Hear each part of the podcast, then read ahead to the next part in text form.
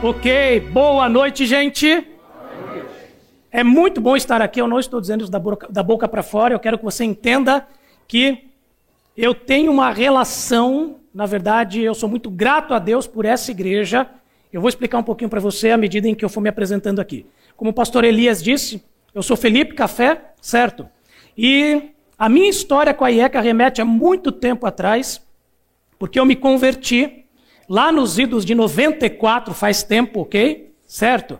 E eu me converti num evento do acampamento Palavra da Vida, que quem estava à frente coordenando era o Paul Gale e a Sônia Gale, ok? Estão aqui hoje com vocês, fazem parte dessa igreja. Depois, eu fui discipulado, né, ombro a ombro, pelo pastor Alexandre, lá em São Paulo, quando ele estava na igreja do Ipiranga, certo? Por 13 anos da minha vida, eu servi no acampamento Palavra da Vida e os melhores amigos que eu tenho até hoje foram pessoas que eu conheci e elas eram membros da IECA. Alguns ainda estão aqui hoje. Depois eu fui estudar no seminário e fui instruído por vários professores que têm uma história com a IECA. Um deles vocês conhecem bem, o pastor Carlos Totti, não é? Foi meu professor. O Marcelo Silva, que está aqui também, certo?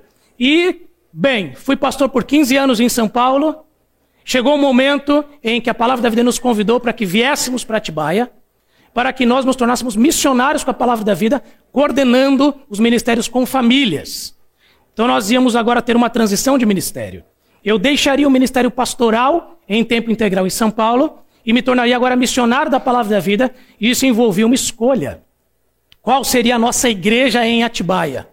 Meus amigos, qual é a igreja com a qual eu tenho uma história? Não é? Portanto, a IECA é a nossa igreja aqui em Atibaia. Talvez você já tenha nos visto em algumas situações, em algumas ocasiões, mas é a igreja para onde Deus nos trouxe, a igreja que nós, como família, escolhemos estar e onde estaremos participando, nos relacionando, servindo. Por isso eu disse no início que é uma grande alegria estar aqui, não é da boca para fora, gente. É muito bom estar numa igreja que Deus usou de maneira impressionante para abençoar a minha vida. E agora eu posso fazer parte dela também.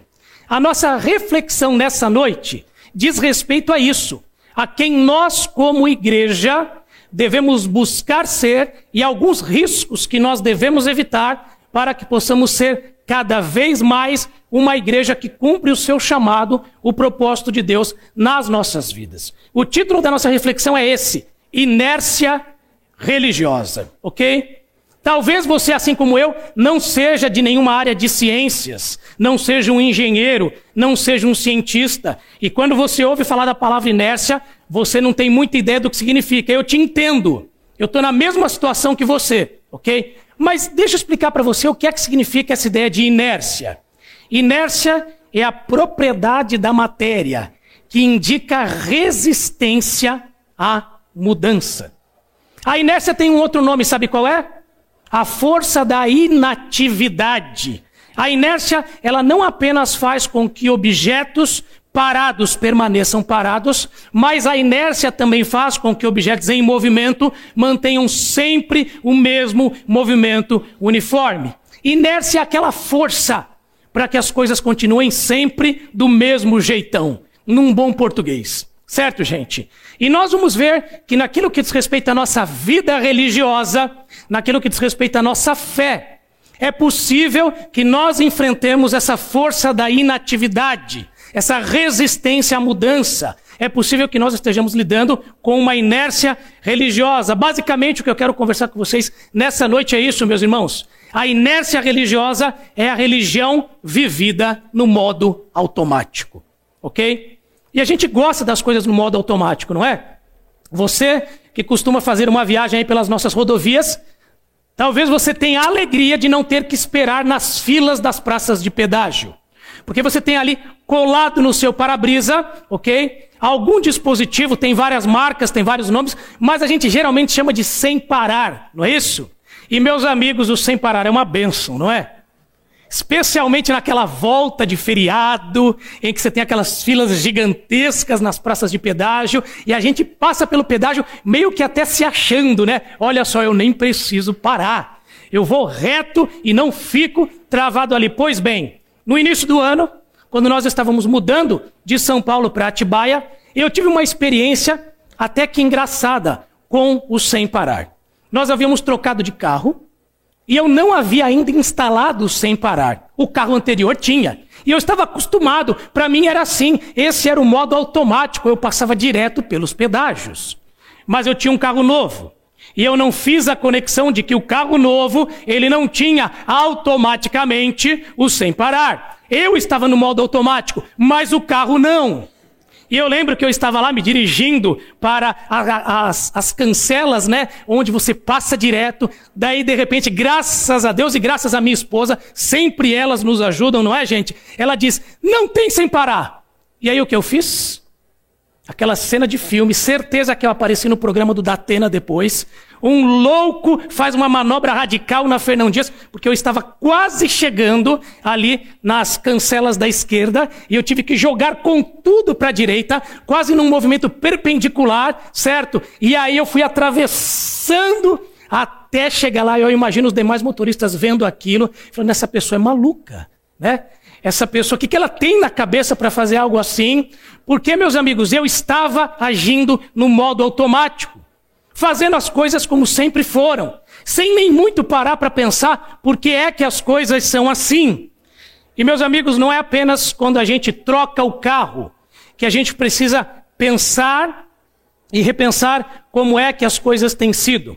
Como eu disse para vocês, a inércia religiosa é a religião vivida no modo automático. É quando a gente sempre faz as mesmas coisas durante anos e anos e anos e nós sequer paramos para pensar por que é que estamos fazendo isso. Talvez você precise nesse momento se perguntar: por que é que você está aqui nessa noite? Por que é que você participa dessa igreja? O que é que traz você aqui? Qual é a razão de você estar aqui? Por que é que cantamos os hinos? Por que é que nós estamos aqui ouvindo um momento de reflexão? Por que é que fazemos isso? Meus amigos, todos nós, em qualquer igreja, nós lutamos com uma força, uma pressão para que as coisas continuem sempre do mesmo jeito, sem nem muito pensarmos por que é que elas são assim. Essa é a inércia religiosa. É a religião vivida simplesmente no modo automático. E aqui eu vou chamar essa inércia religiosa pelo termo de religiosidade. Ok? Fazemos simplesmente porque sempre foi assim. E a minha proposta para você nessa noite, meu irmão, minha irmã, é que você entenda, junto comigo, a partir do texto da Bíblia que nós vamos estudar, que a inércia religiosa, ela não é neutra. A religiosidade, a fé vivida no modo automático, ela é nociva. E nós precisamos estar atentos a isso para que possamos evitar essa força que é exercida sobre cada um de nós em todas as igrejas. Por que é que a religiosidade é nociva? O que nós vamos ver no texto de hoje é que a religiosidade ela impede que pessoas se acheguem a Deus e que entendam quem é Jesus e quem é o ser humano. No texto que nós vamos ler nessa noite, você vai ver isso. Essa fé vivida no modo automático, ela é perigosa, ela é nociva. Devemos estar atentos, devemos resistir a ela, porque porque ela impede que pessoas, que outros se acheguem a Deus. Ela nos leva a não entendermos corretamente quem é Jesus, a razão da nossa fé. E por fim, nos leva a não entender exatamente quem nós mesmos somos, a termos uma visão distorcida de nós mesmos. Acompanhe comigo a leitura, nós vamos ler João capítulo 2, certo? Agora, eu vou projetar aqui para vocês momentaneamente partes do texto que nós vamos estudar. Mas mantenha aberta aí a sua Bíblia, ok? Ou acessando o seu aplicativo como você acha melhor, mas tenha em mãos por quê? Porque eu não quero que você acredite em nada daquilo que eu estou dizendo se isso não estiver na Bíblia, ok? Então verifique na Bíblia tudo aquilo que eu estou dizendo para ver que de fato é assim, para que estejamos todos juntos concordando com aquilo que Deus está dizendo. Certo? Nosso texto começa em João capítulo 2, versos 12 a 16. Encontre aí na sua Bíblia, encontre aí no seu aplicativo João 2, de 12 a 16. Nosso texto começa dizendo o seguinte: Depois do casamento, portanto, Jesus está vindo de um casamento do qual falaremos em seguida. Depois do casamento, foi a Cafarnaum, onde passou alguns dias com sua mãe, seus irmãos e seus discípulos. Era quase época da festa da Páscoa judaica, de modo que Jesus subiu a Jerusalém. No pátio do templo, viu comerciantes que vendiam bois, ovelhas e pombas para os sacrifícios. Também viu negociantes em mesas trocando dinheiro estrangeiro. Jesus fez um chicote de cordas e os expulsou a todos do templo. Pôs para fora as ovelhas e os bois, espalhou as moedas dos negociantes no chão e virou as mesas. Depois foi até aqueles que vendiam pombas e lhes disse: Tirem essas coisas daqui. Parem de fazer da casa do meu pai um mercado. Como nós vimos no início, a religiosidade é nociva, meus irmãos. Ela é um problema, porque ela impede o acesso de pessoas a Deus. O que nós estamos vendo aqui nesse texto que nós acabamos de ler é, é uma série de atividades que por mais que talvez você já tenha ouvido dizer que essas atividades, elas eram erradas, elas eram pecaminosas, elas não deveriam acontecer, eu quero dizer para você que isso não é verdade. O que está acontecendo aqui, nós temos uma série de atividades que são legítimas. Atividades que deveriam estar acontecendo, que deveriam existir. O texto fala de comerciantes que vendiam bois, ovelhas e pombas para os sacrifícios. Negociantes em mesas trocando dinheiro estrangeiro. Meus amigos, essas atividades eram legítimas. Elas tinham que acontecer. Pense o que está acontecendo aqui. Os judeus estão se reunindo para celebrar uma das suas principais festas. Estão vindo aqui de várias partes do mundo. Eles não podem trazer os animais nessa viagem. É preciso que eles cheguem até lá e eles possam então comprar os animais para os sacrifícios. Isso está dentro de uma legitimidade. Judeus que vêm de outras partes do império, judeus que não têm a moeda corrente que é aceita no templo, eles precisam poder trocar as suas moedas. Essas atividades são puramente legítimas. O problema, meus amigos, não era que essas atividades eram erradas. Essas atividades, todas delas deveriam existir, mas deveriam existir fora do pátio do templo. Na verdade, havia até uma prescrição para que toda essa parte de vendas de animais e trocas de moedas acontecesse ali na encosta do Monte das Oliveiras. À medida em que os peregrinos fossem chegando, eles já fossem fazendo essas trocas, esses negócios e chegassem no templo com tudo feito. Portanto, eram atividades legítimas. Deveriam existir, mas deveriam existir fora do templo. Esse é o problema, meus amigos. Porque temos atividades legítimas acontecendo em um local impróprio. O texto nos diz que essas atividades estão acontecendo no pátio do templo. Agora, deixe-me explicar um pouquinho para você aqui como é que funcionava a geografia do templo de Israel, ok? Eu até fico meio acanhado de falar de geografia bíblica na frente do pastor Ari Nogueira, um especialista nisso, mas vamos lá. O pátio do templo, meus amigos, o que é que está acontecendo aqui? O templo, ele tinha ali os seus recintos mais, mais internos, ok? Havia ali um pátio onde podia acessar ali os sacerdotes. Havia um outro pátio onde podiam adentrar os homens judeus. Um pátio um pouco mais externo, onde podiam adentrar as mulheres de Israel. E havia um pátio que era o pátio mais exterior, o pátio que ele estava ali junto com as muralhas do templo, que era o pátio dos gentios. Gentios, meus amigos, são todos aqueles que não são de Israel, são os outros povos, as outras nações. E o que está acontecendo, meus amigos, é que os judeus de vários locais do império, eles estão chegando ali, e essas atividades legítimas de trocas de moedas, de aquisição de animais, está acontecendo onde? No único local no único pátio, no único átrio onde os gentios podiam chegar para adorar a Deus.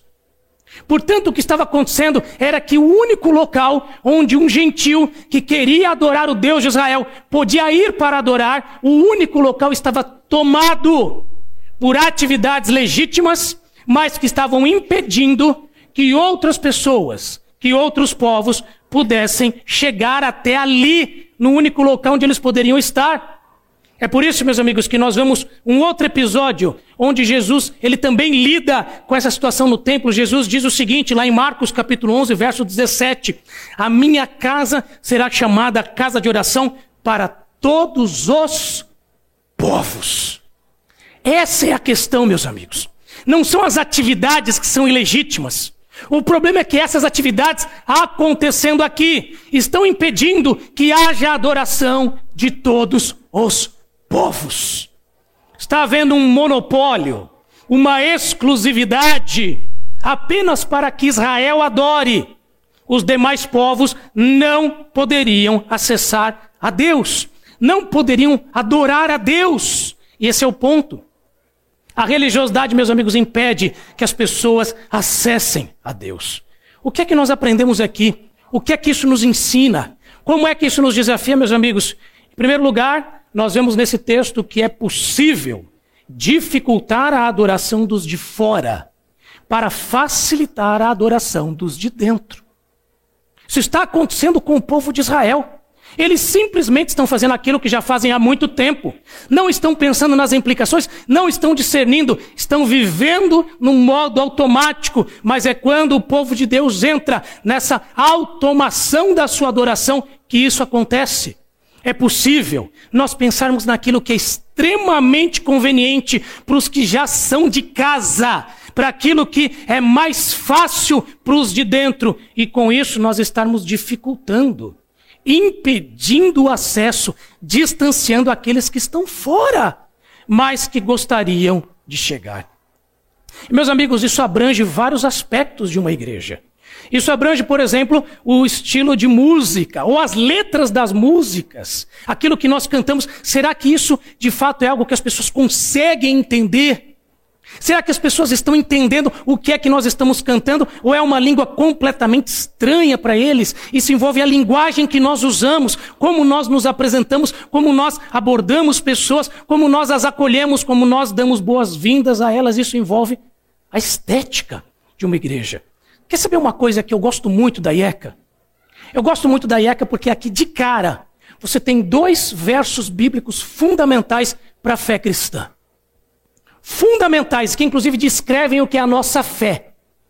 E quando alguém de fora chega aqui, ela sabe o que é que ela vai encontrar aqui.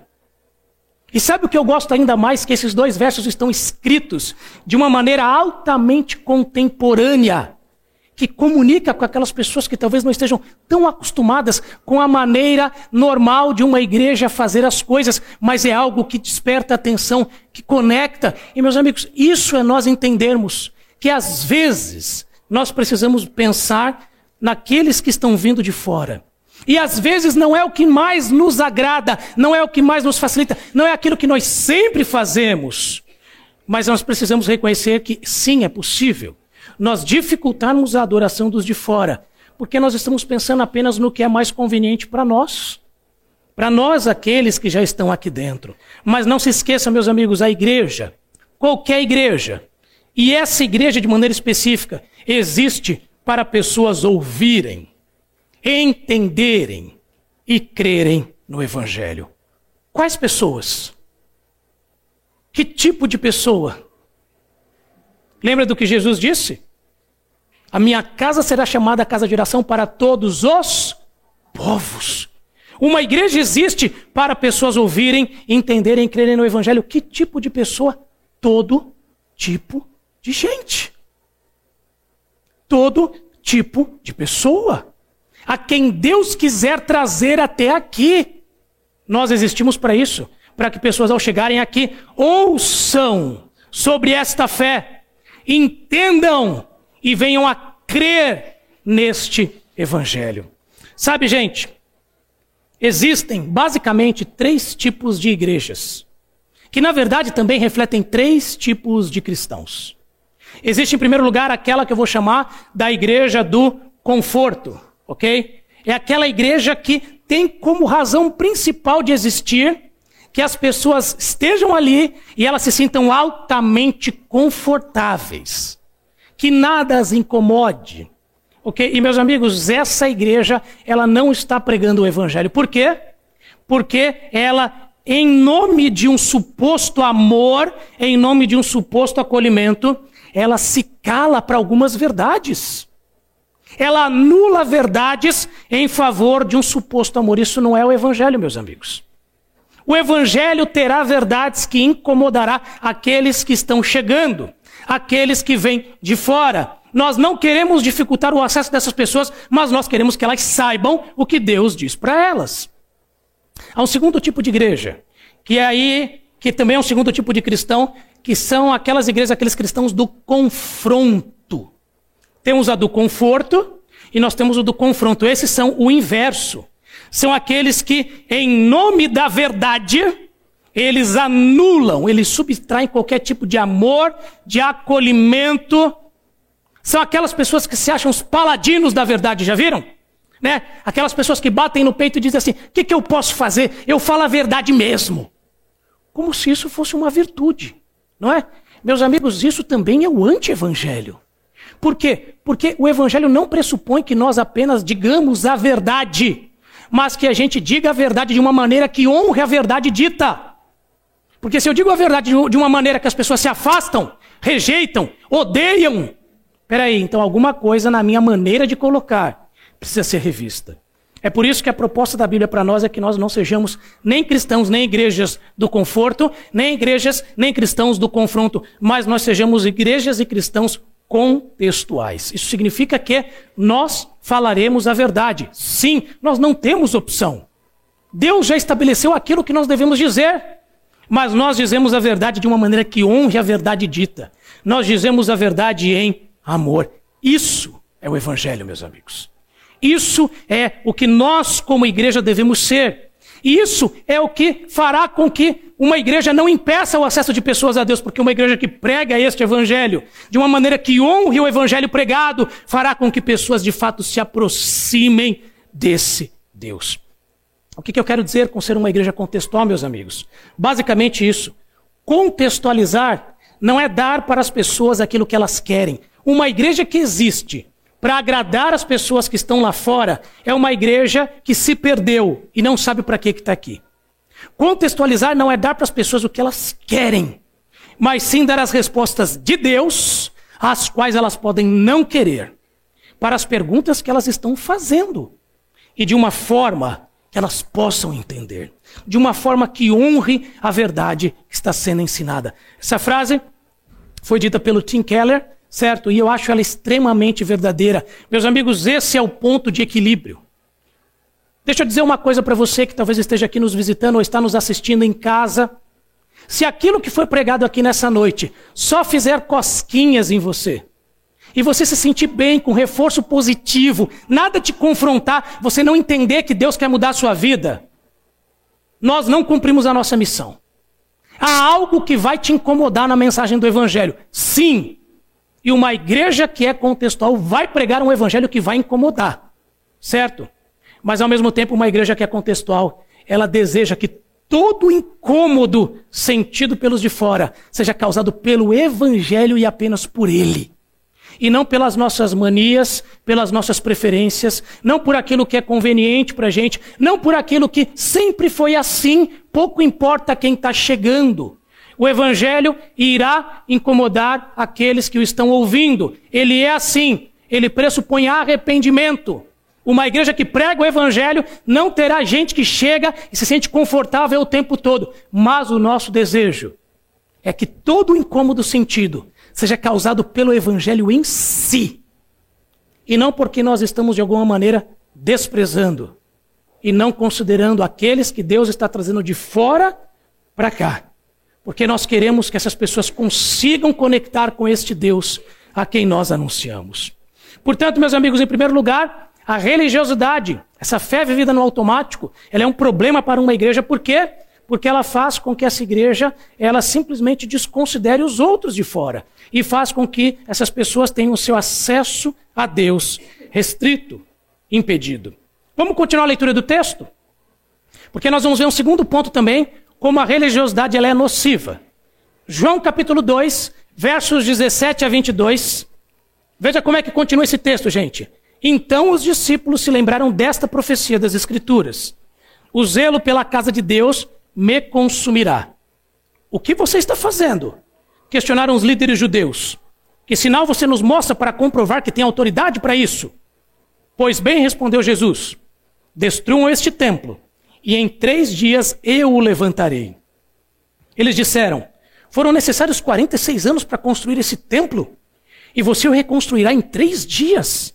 Mas quando Jesus disse este templo, estava se referindo ao seu próprio corpo. Depois que ele ressuscitou dos mortos, seus discípulos se lembraram do que ele tinha dito e creram nas Escrituras e em suas palavras. Portanto, meus amigos, em segundo lugar, a religiosidade, a fé vivida no automático, ela é nociva para uma igreja porque faz com que as pessoas ali não entendam quem é o próprio Jesus. Nós nos reunimos simplesmente porque sempre fizemos isso, não porque sabemos quem é aquele em nome do qual nós nos reunimos. O que acontece aqui, nessa parte, meus amigos, é que as pessoas que estão ali no templo, elas veem o que está acontecendo e elas ficam indignadas com Jesus. E nós percebemos que, em primeiro lugar, elas não estão entendendo a autoridade de Jesus. Acompanhe comigo o que o verso 18 diz. Ali é dito o seguinte: ah, com que autoridade você faz isso? Certo? Que sinal miraculoso você pode nos dar como prova da sua autoridade para fazer tudo isso? Com que autoridade você está fazendo isso? E sabe o que isso nos mostra, meus irmãos? O que afugentou aquelas pessoas do templo não é porque Jesus estava com um chicote na mão, comprido, pontudo, a lá Indiana Jones, batendo no chão, saindo faísca, e o povo saiu desesperado de medo porque acharam que Jesus poderia feri-lo. Não. Na verdade, aquele chicote, na verdade, chamar de chicote é até um exagero. Ele era um trançado de cordas ali feito com palha. Não dava para ferir ninguém. Por que, que as pessoas saíram então se elas não tinham medo de ser feridas? Porque elas viram em Jesus uma autoridade. Uma autoridade tão grande que elas imaginaram ele, ele pode nos tirar daqui. Por algum motivo ele tem autoridade para isso. E então, depois que saem, eles perguntam para Cristo: com que autoridade você faz isso? Em nome de quem? Revestido de qual poder você faz isso? Percebam a ironia, meus amigos. Eles estão diante do Criador dos céus e da terra. Estão diante daquele a, sobre quem não há nada maior do que ele. Estão perguntando: com que autoridade você faz isso? Sabe o que nós aprendemos com isso, meus amigos? Que às vezes Cristo, ele vira as mesas sem antes explicar o porquê. Ele não precisa da razão. Eles não estão entendendo qual é a autoridade dele, mas ele tem. Ele tem toda a autoridade no céu e na terra. Eles não estão compreendendo de onde vem a autoridade de Jesus, mas Jesus tem. E sabe o que? Ele não precisa dar explicações. Às vezes ele faz isso. Jesus vira as mesas sem antes explicar o porquê. E é aí, meus amigos, que a religiosidade não entende a autoridade de Jesus. A religiosidade, por exemplo, ela me faz pensar que Jesus, não, peraí, Jesus, Jesus não tem o direito de alterar a minha vida. Jesus não tem o direito de mudar as coisas como tem sido. Jesus não tem o direito de mudar a minha vida, a não ser que ele tenha uma boa explicação. A não ser que ele me convença, ok? E muitas vezes nós pensamos assim, nós pensamos, com que direito, Jesus? Você está virando as mesas da minha vida. Com que direito, Jesus, você está alterando a maneira como as coisas sempre foram aqui? Com que direito, Jesus, você muda tudo em minha vida? Meus amigos, eles não estão, não estão entendendo que Jesus tem todo o direito, que Jesus tem toda a autoridade. E nós aprendemos a lição que é importante nós confiarmos em Cristo, meus amigos, por quem Ele é. Não porque Ele nos dá boas razões para confiarmos nele. Nós confiamos nele por quem Ele é nós devemos buscar uma mudança de pensamento. Nós devemos permitir que Ele nos leve a pensar de outra maneira. Que nós pensemos assim: olha, eu não sei por que é que Deus está virando as mesas da minha vida. Eu não sei por que é que Ele está fazendo isso, mas eu sei de uma coisa: Ele tem toda a autoridade para fazer isso. Ele tem todo o direito de fazer o que Ele quiser. Esse é o entendimento de quem sabe que as coisas vão mudar. Não vai ser sempre como eu quero. Ele tem o direito de alterar tudo na minha vida. Eu não sei por que ele está fazendo isso, mas eu sei que ele tem todo o direito de agir assim. E o que nós não podemos esquecer, meus amigos, é que o mesmo Cristo que vira as mesas é o Cristo que também as supre. Lembra no início do texto que nós vimos que Jesus veio de um casamento? Lembram disso? Esse é aquele casamento conhecido como as bodas de Caná, lembram disso? do primeiro milagre de Jesus. E o que é que acontece no meio daquele casamento, gente? Acaba o vinho, não é isso? E quem é que supre as mesas quando elas estão vazias? Jesus. Nós não podemos ter um aspecto de Jesus sem ter o outro, meus irmãos. Não dá para escolher, eu só quero Jesus que supre as mesas. Se ele tem autoridade, ele tem autoridade para ambos. Ele tem autoridade para virar as mesas da minha vida em algumas situações, assim como ele tem autoridade para supri-las de maneira milagrosa, como nós sabemos que ele tem feito.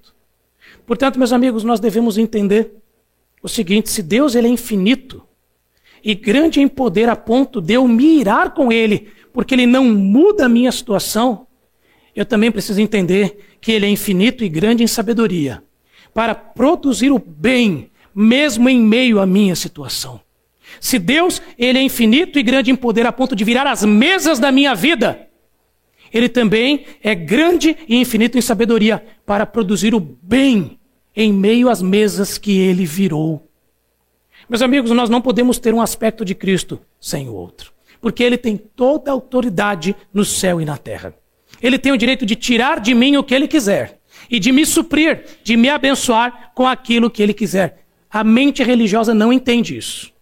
Porque ele tem que fazer aquilo que ele sempre fez. E a gente para de entender que ele tem autoridade para fazer o que ele quiser. Nós não entendemos a autoridade de Jesus quando nós vivemos essa fé no modo automático, mas não apenas nós não entendemos a sua autoridade, como nós também não entendemos a sua real identidade. E é interessante porque aqui, gente, os fariseus fazem uma pergunta para Jesus: Quem você pensa que é para fazer isso? E Jesus responde com uma outra pergunta: Quem eu penso que sou? Não. O que vocês pensam que o templo é? Jesus responde a pergunta sobre quem ele é, dizendo o que o templo é. Os, a religiosidade, meus amigos, faz com que a gente não entenda quem de fato é Jesus.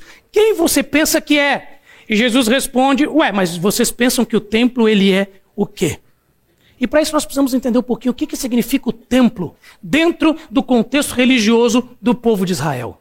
Nós chamamos de templo aquele prédio, ok? Que era um prédio central na cidade de Jerusalém, onde o povo ia adorar a Deus. Na verdade, até hoje, alguns chamam as construções das suas igrejas de templo. Mas a verdade, meus amigos, é que templo, templo mesmo, só podia haver um, construído em Jerusalém. Não dá para ter outros. E o templo, ele era este local, mas ele também era conhecido como o santuário.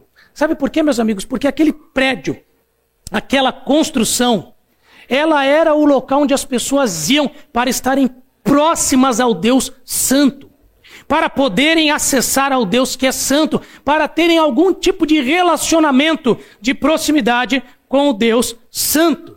E as pessoas iam até lá para isso.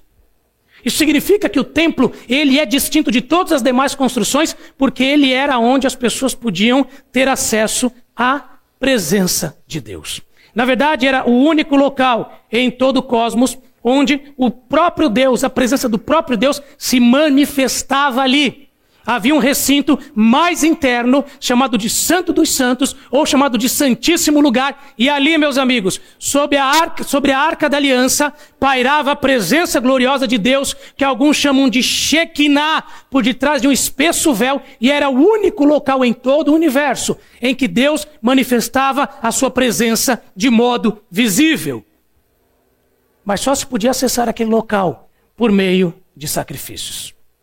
Havia um sacrifício específico, o sacrifício do Yom Kippur, do dia da expiação, onde apenas nesse dia, apenas o principal sacerdote, para oferecer esse sacrifício, tendo ele próprio já oferecido sacrifícios por si mesmo, então ele poderia adentrar e ele, só ele, poderia contemplar a grandeza da beleza da presença gloriosa de Deus. E o templo, meus amigos, ele era repleto de outros sacrifícios. Vários e vários sacrifícios sendo oferecidos continuamente. E cada um daqueles sacrifícios representava o quê? Um substituto. Alguém que morria, um animal que morria, no lugar das pessoas que deveriam elas morrerem pelos seus pecados. O que é que estava acontecendo, meus amigos? Os líderes chegam para Jesus. Quem você pensa que é? Jesus diz: Quem vocês acham que o templo é? Sabe por quê? Porque as pessoas estavam indo até o templo, oferecendo sacrifícios, sem entender o que ele significava. sem entender que aqueles sacrifícios significavam este animal, esse sacrifício deveria ser eu. Para que eu possa me aproximar do Deus Santo, para que eu possa ter relacionamento com o Deus Santo, é preciso que alguém morra em meu lugar. E as pessoas não estavam entendendo isso. E o que Jesus está mostrando aqui, meus amigos, é que, na verdade, Ele, Ele é quem cumpre tudo aquilo para o qual o templo existia. É por isso que no verso 17 diz o seguinte: O zelo pela casa de Deus me consumirá. Sabe o que Jesus está dizendo aqui, meus amigos? Ele não está dizendo que ele é fã de um prédio de tijolos e pedras. Ele não está dizendo que ele gostava muito da arquitetura do templo. Não é isso. Jesus está aqui pensando no, no, no significado do templo. O que é que aquele templo ah, servia, para que é que ele foi construído. Ele está pensando nisso que nós falamos, sobre a presença do Deus Santo, sobre ter relacionamento com esse Deus Santo, sobre poder acessar este Deus por meio do sacrifício de um substituto. Ele diz: o zelo pela casa de Deus me consumirá. Sabe o que Jesus está dizendo aqui, meus amigos? Ele está dizendo, uma, está dizendo o seguinte: há apenas uma coisa que consome o meu coração. Há apenas uma coisa que move a minha vida. E é aquilo que o templo significa. O significado do templo é isso que me move. Jesus está dizendo aqui, meus amigos, que ele era consumido pelo desejo de sacrificar-se por nós, de ser o sacrifício substituto por nós.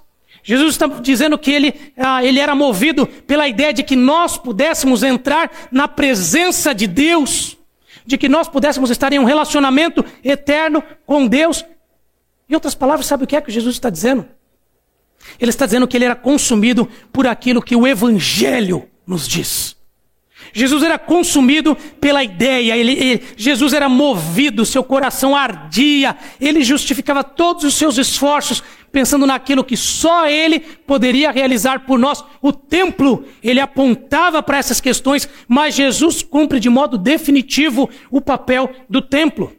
Ele concede relacionamento eterno com Deus. É por isso, meus amigos, que hoje nós não vamos ao templo. Hoje Deus faz de nós o seu templo. Ele habita em nós. Jesus é quem garante o acesso definitivo à presença de Deus. Deus não mais se faz presente atrás de um véu no Santo dos Santos. Deus se faz presente hoje no coração de cada um de nós. Jesus é o nosso sacrifício substituto de uma vez por todas. Não há mais necessidade de repetição, apenas de crermos no sacrifício que ele já fez por nós. E é por isso que Jesus diz: destruam este templo e em três dias eu reerguerei, porque Jesus sabe, meus amigos, que a ressurreição dele dos mortos é o maior sinal de todos os tempos. Por quê? Se ele tem autoridade sobre a morte, então ele tem autoridade sobre tudo, inclusive sobre o templo. Meus amigos, o zelo pela casa de Deus consumia Jesus, aquilo que o templo se propunha a fazer e que Jesus vem fazer de maneira definitiva, aquilo que o evangelho nos conta isso ardia o coração de Jesus. E, meus amigos, isso significa que nós também devemos ser consumidos por isso. Nós também devemos ser consumidos pelo Evangelho de Cristo. O que, que eu quero dizer com isso? Deve ser o Evangelho de Cristo. Aquilo que Ele fez por você para que você não seja mais o mesmo. Deve ser isso que move o seu coração. Deve ser isso que faz o seu coração arder. Deve ser isso que justifica cada um dos seus esforços. Normalmente nós pensamos no Evangelho simplesmente como o ABC da vida cristã, não é? O Evangelho é aquela mensagem que a gente ouviu lá atrás no dia que a gente se converteu, mas não! Se o Evangelho é algo que devemos, que deve nos consumir como ele consumia Cristo, o Evangelho, portanto, ele não é apenas o ABC, meus irmãos, ele é o A a Z da vida cristã. Ele não é apenas um caminho para escapar da condenação pelo pecado, mas o Evangelho é a dinâmica fundamental de vida da vida cristã como um todo. Nós fomos salvos por crer neste Evangelho, mas nós somos então transformados em cada parte da nossa vida, em cada parte da nossa mente, coração, por crermos mais e mais nesse Evangelho, na medida em que as nossas vidas se desenvolvem. Quando o Evangelho, meus amigos, é a razão que nos move, Se o Evangelho de Cristo me consome, me move, me impulsiona, se ele é a razão de tudo aquilo que eu faço, então não tem jeito. Minha vida não será uma vida de inércia. Será uma vida de constante transformação. O Evangelho mudará áreas da minha vida que eu sequer fazia ideia que precisavam ser mudadas. Isso impactará a maneira, por exemplo, como eu lido com o erro dos outros. Alguém pecou contra mim, o que é que eu faço com essa pessoa? Eu lembro do Evangelho de Cristo. O que é que ele fez com aquele que peca? Ele perdoa. Não é isso? O Evangelho me leva a perdoar ao invés de me vingar. Veja como o Evangelho, como dinâmica de vida, ele muda a maneira como eu lido com os erros dos outros. Ele muda também a maneira como eu lido com os meus próprios erros. Quando eu erro, o que o Evangelho me mostra? Que eu ainda sou um pecador. Que eu ainda estou num processo de mudança. Eu posso reconhecer as minhas imperfeições ao invés de fingir que eu sou alguém perfeito. Eu posso depender da graça de Deus, reconhecer as minhas limitações, confessar os meus pecados e buscar uma nova caminhada. Perceba, meus amigos, o Evangelho muda também as nossas prioridades. Nós entendemos que nós estamos nesse mundo para anunciar esse Evangelho como indivíduos, para anunciar esse Evangelho como igreja, e por aí vai. Se o Evangelho de Cristo nos consome, isso significa, meus irmãos, que a nossa vida está em constante mudança. Não é apenas uma igreja que não sucumbe à inércia quando o evangelho é o que a move. Cada um de nós, como indivíduos, quando nós somos consumidos por aquilo que consumia, que ardia o coração de Cristo, nenhum de nós permanece o mesmo. A cada dia, a cada situação, o que Cristo fez por nós na cruz e continua fazendo em nós por meio do Espírito, nos transformará, nos mudará, estaremos em constante movimento. Não há espaço para inércia em corações que são consumidos pelo Evangelho de Cristo. O texto termina, gente, versos 23 a 25, com alguns versos que não podem passar despercebidos aqui. O texto diz o seguinte: por causa dos sinais que Jesus realizou em Jerusalém durante a festa da Páscoa, muitos creram nele. Jesus, porém, não confiava neles, pois conhecia a todos. Ninguém precisava lhe dizer como o ser humano é, de fato, pois ele conhecia a natureza humana. E em terceiro lugar, o que nós vemos sobre a religiosidade, meus amigos, essa fé vivida no automático. Por que é que ela é tão nociva? Porque ela não nos leva a reconhecer quem é o próprio ser humano. O indivíduo religioso, que vive a sua fé no modo automático, não sabe quem é. Por isso não entende quem o outro é. Olha o que o texto nos diz aqui, gente. Muitos creram em Jesus aqui. Muitos creram. Mas o texto nos diz que creram por causa dos sinais. Sabe o que isso nos mostra? que a religiosidade ela produz pessoas que são interesseiras, que são utilitaristas na sua relação com Deus. Elas gostam de Deus, elas creem em Deus, mas elas buscam a Deus pensando aquilo que elas vão ganhar nesse relacionamento. É mais ou menos como uma troca, ok? Isso é um problema. Mas o texto também nos fala algo sobre Jesus. Falou que Jesus não confiava neles, ok? E por que, que Jesus não confiava neles? O texto nos diz que ele conhecia a todos. Ele conhecia a natureza humana. Meus amigos, isso fala algo sobre cada um de nós aqui. Jesus não confiava neles porque ele conhecia a todos, a mim e a você também. Jesus conhece a nossa natureza humana. Isso significa algo muito importante sobre quem eu sou, sobre quem os outros são. Nenhum de nós é plenamente confiável, meus irmãos. Nenhum de nós aqui é perfeito.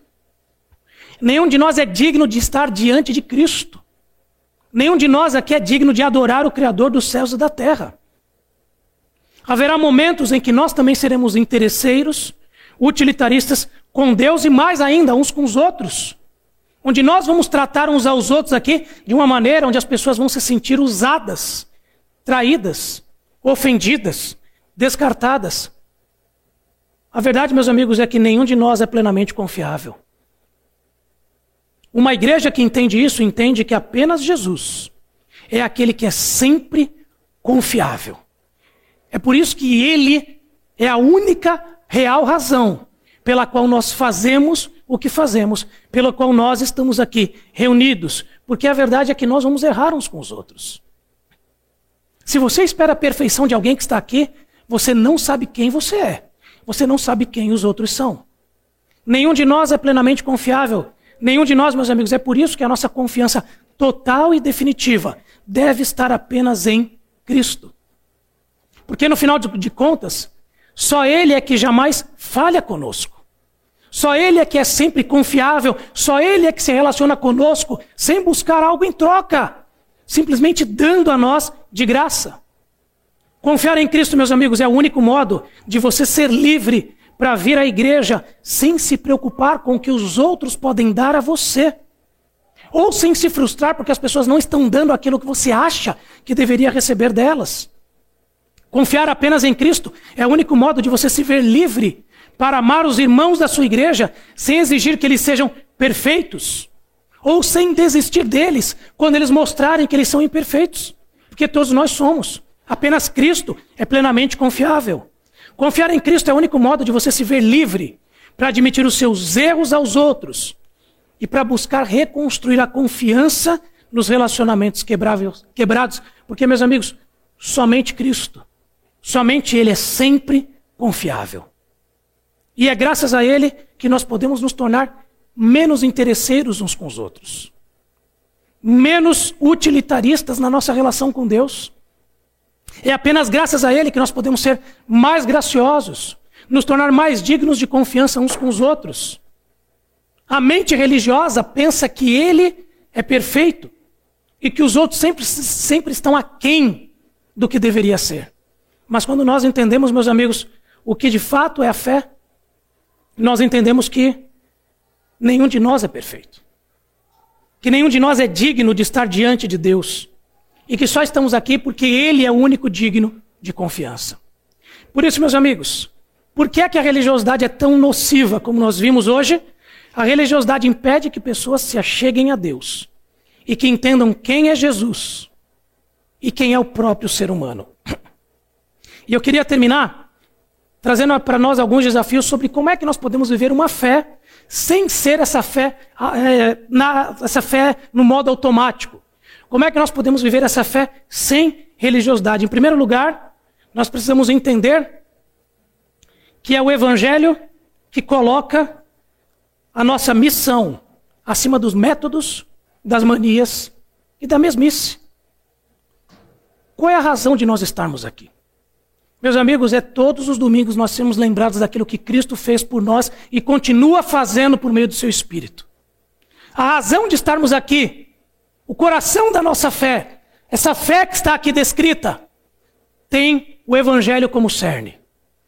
Quando nós estamos aqui, por conta dele, se ele é a nossa missão, a razão pela qual nós estamos aqui, meus amigos, os nossos métodos podem variar.